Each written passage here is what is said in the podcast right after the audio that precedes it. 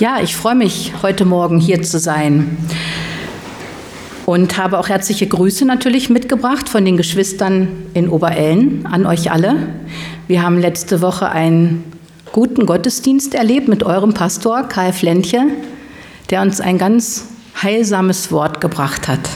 Da ging es um die Sabbatruhe. Ja, und heute bin ich hier und möchte euch lesen aus 1. Johannes 4, die Verse 16b bis 21. Ich lese nach der Hoffnung für alle.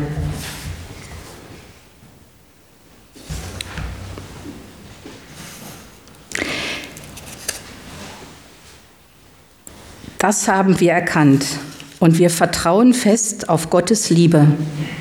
Gott ist Liebe und wer in dieser Liebe bleibt, der bleibt in Gott und Gott in ihm.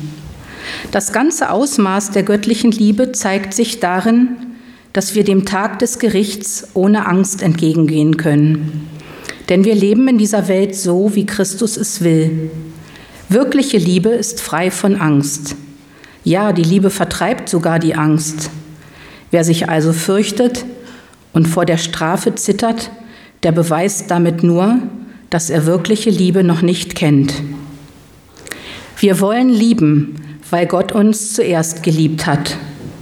Sollte nun jemand behaupten, ich liebe Gott und dabei seinen Bruder hassen, dann ist er ein Lügner. Denn wie kann man Gott lieben, den wir doch gar nicht sehen, aber den Bruder hassen, der leibhaftig vor uns steht? Vergesst nicht, dass Christus selbst uns aufgetragen hat. Wer Gott liebt, der muss auch seinen Bruder lieben. Was für ein wunderbarer Text, finde ich. Er enthält ganz zentrale Sätze zum christlichen Glauben. Merksätze, könnte man sagen. Der Absender ist nicht der Verfasser des Johannesevangeliums, wenngleich sich die Aussagen des Evangeliums und des Briefes gut ergänzen. Und der Brief hat, so habe ich gelesen, auch keinen bestimmten Empfänger, ist auch weniger als Brief, sondern als eine Predigt in literarischer Form zu verstehen. Beginnen wir mit Vers 16b. Gott ist Liebe, heißt es da, ganz schlicht. Gott ist Liebe. Eine Aussage zum Nachhören und Nachspüren, zum sich auf der Zunge zergehen lassen wie in Psalm 34. Das ist ja ein Psalm, der häufig in der evangelischen Kirche auch ähm, zum Abendmahl zitiert wird, wie es da heißt, schmecket und sehet, wie freundlich der Herr ist. In unserem Text ist nicht nur von der Freundlichkeit Gottes die Rede, sondern da steht, Gott ist Liebe.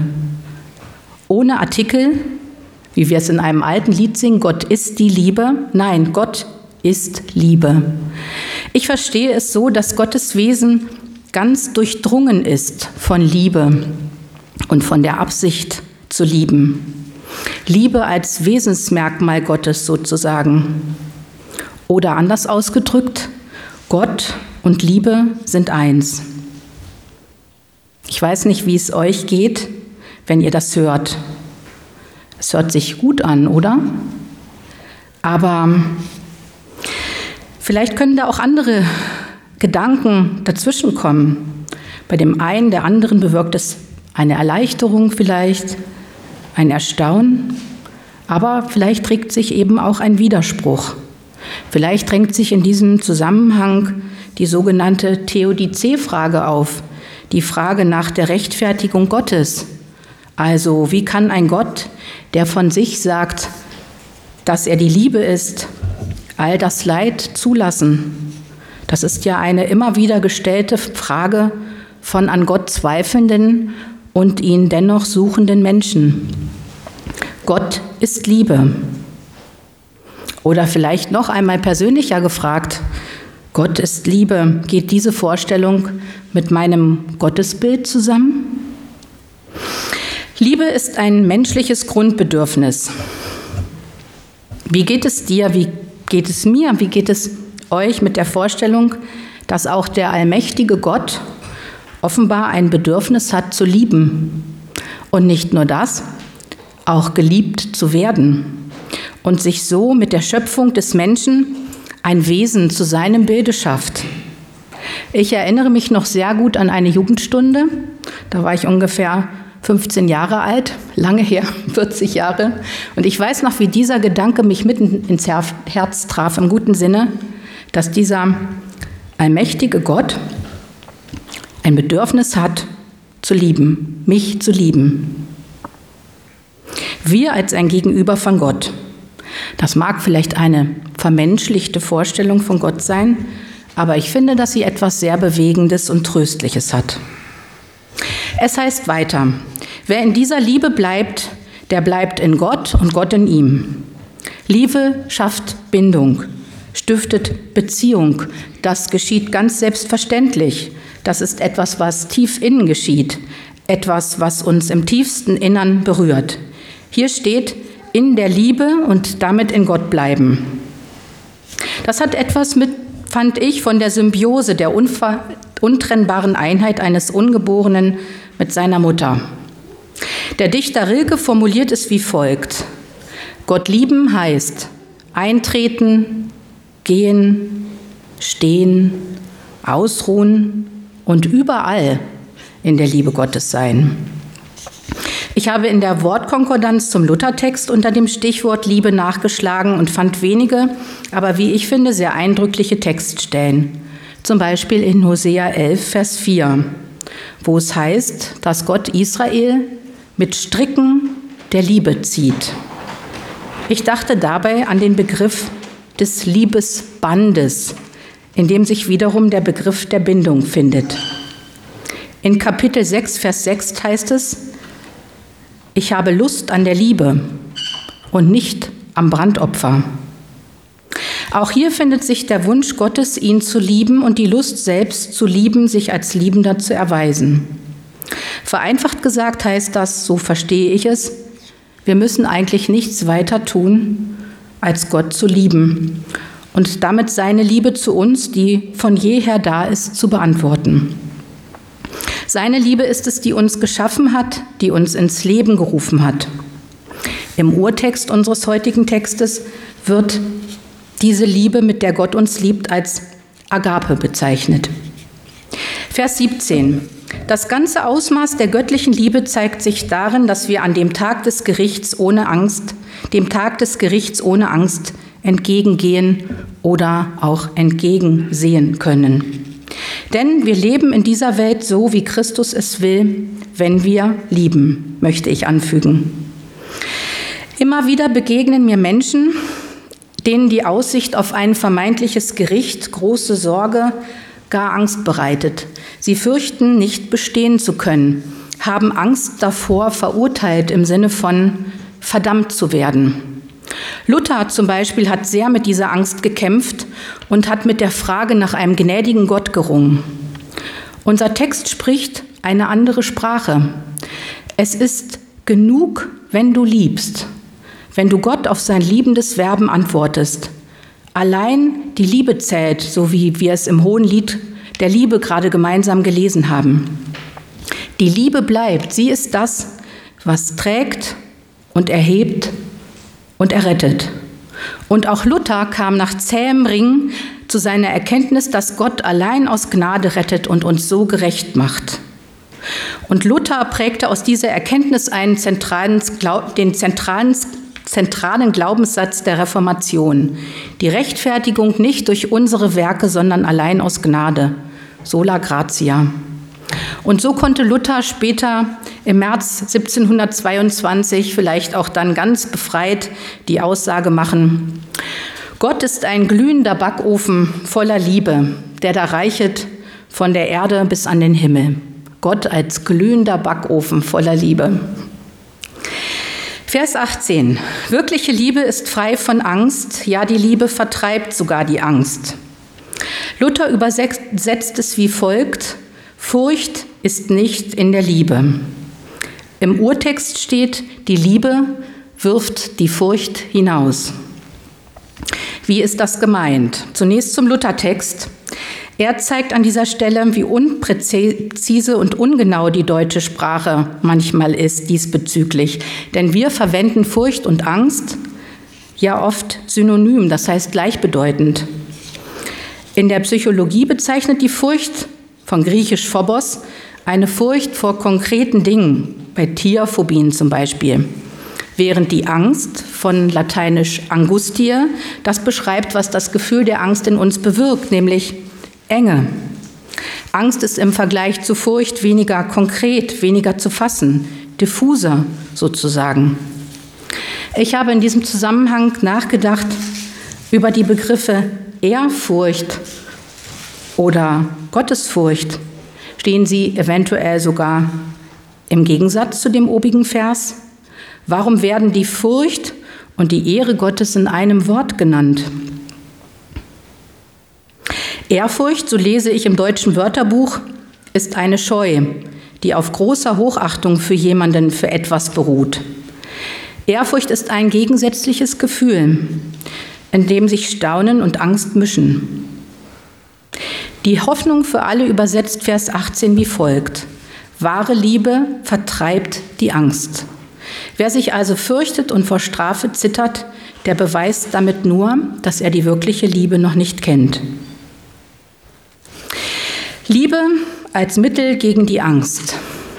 Liebe schafft Beziehung, Bindung und eine gute Bindung ist gekennzeichnet durch Vertrauen zueinander. Auf der Eltern-Kind-Ebene bedeutet das, dass ein Kind dann, beziehungsweise nur dann, und hier ist ganz grundlegendes Vertrauen, Urvertrauen gemeint, aufbauen kann zu seinen ersten Bezugspersonen, wenn diese sich ihm liebevoll zuwenden ihm Schutz und Sicherheit geben und angemessen auf seine Bedürfnisse eingehen. Hunger, Durst, Nähe, Schutz, gesehen werden, Spiegelung. Geschieht dieses nicht, so ist die Bindung und damit auch die gesunde Entwicklung des Kindes beeinträchtigt. Kinder entwickeln sich dann nicht mehr eingebunden in das warme Gefühl von zugewandter, bedingungslose Liebe und Geborgensein, sondern entwickeln Mechanismen von dir zuliebe, Mechanismen von ungesunden Gehorsam. Kinder sind in absoluter Abhängigkeit, hier sitzen ja viele junge Eltern auch, und von ihren Bindungspersonen und von deren Umgang mit ihnen abhängig. Und so werden sie sich ja so müssen Kinder sich zuwenden, um ihr eigenes Leben, ja Überleben zu sichern. Auch wenn sie es mit Erwachsenen zu tun haben, die sie mit ihren Bedürfnissen nicht sehen oder nicht sehen können. Manche von uns haben vielleicht eine Erfahrung, Erfahrungen gemacht mit einer Haltung in der Erziehung, die mit Angst und Strafe arbeitete. Ich arbeite in einer Familienberatungsstelle und da begegnen mir immer wieder Erwachsene, die Angst haben vor Liebesverlust. Und ich nehme mich da gar nicht aus. Das heißt, die befürchten, dass sich das Geliebte gegenüber von ihnen abwenden könne, wenn sie sich anders als gewünscht oder erwartet verhalten. Und diese sehr früh in uns angelegte Angst ist Resultat einer Liebe, die an Bedingungen geknüpft ist. Nur wenn du das und das tust, hab ich dich lieb oder wenn du nicht artig bist, dann. Erziehung, die mit Strafe arbeitet, verursacht Angst und stört, ja zerstört manchmal das Vertrauen zwischen dem Kind und seinen erwachsenen Bezugspersonen oder allgemein in vertrauensvolle Beziehungen. Ja, es kann zu einem Misstrauen ins Leben einer Lebensangst führen. Strafen entwürdigen, gerade wenn sie mit physischer und psychischer Gewalt verbunden sind und noch dazu mit Sätzen wie Selbstschuld begleitet werden. Wie komme ich darauf? Die Erfahrungen mit unseren frühen Bindungspersonen haben natürlich unser Gottesbild geprägt. Sehr eindrücklich erlebte ich es einmal mit einem jungen Mädchen, die mir sagte, dass sie aufgrund der Gewalt, die sie durch ihren Vater erlebt hatte, Gott nicht als liebenden Vater sehen kann oder glauben könne und ihr waren die mütterlichen Bilder von Gott eine große Hilfe, wie in Jesaja 66, Vers 3, wo es heißt: Ich will euch trösten, wie einen seine Mutter tröstet. Die Texte in der Bibel, das Reden von Gott und letztlich die persönliche Begegnung mit ihm kann ein Gegenentwurf zu eigenem Erlebten werden und eine Einladung sein, trotz und jenseits aller schmerzlichen Erfahrungen an einen Schöpfer zu glauben, der Ja zu mir gesagt hat, der mich ins Leben gerufen hat und der es gut meint in jedem Fall und der sich uns in bedingungsloser Liebe zuwendet. So könnte man sagen, ist die Liebe eine Medizin, ein Therapeutikum gegen die Angst, ohne Nebenwirkungen. Gott ist Liebe durch und durch. Er liebt uns von jeher. Seine Liebe ist bedingungslos. Er liebt uns um unserer selbst willen, weil wir so sind, wie wir sind. Und nicht nur dennoch, trotzdem. Seine Liebe verhilft uns zu Würde. Wir sind liebenswürdig, sind es wert, geliebt zu werden. Seine Liebe macht uns zu liebenswürdigen Menschen. Seine Liebe hält uns nicht klein, sie droht nicht, sondern sie bewirkt Wachstum, Entwicklung und Reife. Individuation nannte es C.G. Jung, also der oder die zu werden, so wie Gott uns gemeint hat. Weite ist der Gegensatz von Angst, von Enge. Und wir dürfen unter dem weiten Himmel Gottes und unter seinem liebenden Gott äh, Blick leben und unter diesem weiten Himmel und unter dem liebenden Blick lässt es sich frei atmen. Vers 19 ist nochmal eine Aufforderung und Bekräftigung. Lasst uns lieben, denn er hat uns zuerst geliebt.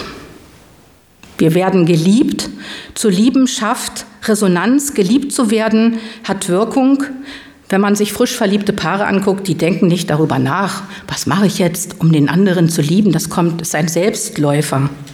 Sie sind darauf bedacht, einander Gutes zu tun, sich zu beschenken. Liebe spornt an und die Erfahrung, geliebt zu werden, beflügelt und macht Lust, wieder im Sinne von zurückzulieben. Diese Liebe entsteht wie von selbst. Ihr Motor ist nicht die Angst, nicht die Pflicht, sondern ein freiwilliger Entschluss. Darin steckt das Wort Wille und dazu passt das Zitat von Thomas von Aquin, der sagte, das, was wir aus Liebe tun, tun wir im höchsten Grade freiwillig. Der Text endet schließlich mit einer klaren Aufforderung, einem Gebot zur Bruder und ich füge mal an, Schwesterliebe. Wer Gott liebt, muss auch seinen Bruder, seine Schwester lieben.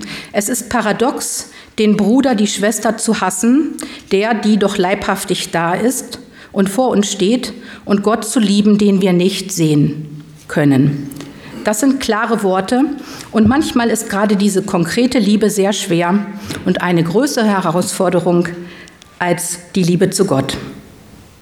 Und manchmal mag das Lieben des Bruders, der Schwester auch eher ein Ertragen in Liebe sein, so wie wir es ja auch gelesen haben und wie es auch in Epheser 4, Vers 2 heißt. Der Begriff des Bruders, der Schwester bezieht sich auf unsere Geschwister im Glauben, in der Gemeinde, aber auch weltweit, ausgehend von dem Gedanken, dass wir Gottes Kinder sind und durch Jesus Geschwister. Ich denke, er schließt auch, wenn wir welche haben, meine leiblichen Geschwister ein. Und auch da mag es so sein, dass die Liebe zu den leiblichen Geschwistern manchmal eine größere Herausforderung darstellt als die Liebe zu den Geschwistern der Gemeinde. Fest steht, wir können uns weder die, ein, noch die eine noch die anderen aussuchen und sind sowohl in der Familie als auch in der Glaubensfamilie, Gemeindefamilie zusammengestellt. Ich finde, Römer 12, Vers 10 ähm, bringt es nochmal äh, schön auf den Punkt im Sinne von, wie kann die Bruderliebe, die Schwesterliebe in der Gemeinde auch konkreter werden und aussehen. Und da heißt es, lasst im Umgang miteinander Herzlichkeit und geschwisterliche Liebe zum Ausdruck kommen. Übertrefft euch gegenseitig darin, einander Achtung zu erweisen. Bruder- und Schwesterliebe haben eine Voraussetzung, die Selbstliebe. Das Gebot, liebe deinen Nächsten wie dich selbst, wird häufig anders verstanden, manchmal auch missverstanden. scheint manchen anrüchig, egoistisch, aber für mich ist eine gesunde Selbstliebe Voraussetzung dafür, meinen Nächsten lieben zu können, ohne mich selbst zu verlieren, zu übergehen, zu überfordern. Die Liebe zu Gott, die Liebe zu meinem Bruder, meiner Schwester und letztlich die Liebe zu mir selbst sind miteinander verwoben. Ein letzter Gedanke. In Jesus Christus zeigt sich Gottes Liebe, sein von Liebe durchwebtes Wesen im Konkreten, leibhaftig sozusagen. Jesus, könnte man sagen, ist die menschgewordene, die verkörperte Liebe Gottes. An ihm können wir sehen, wie Liebe gemeint ist. In seinem Leben hat die göttliche Liebe Gestalt gewonnen.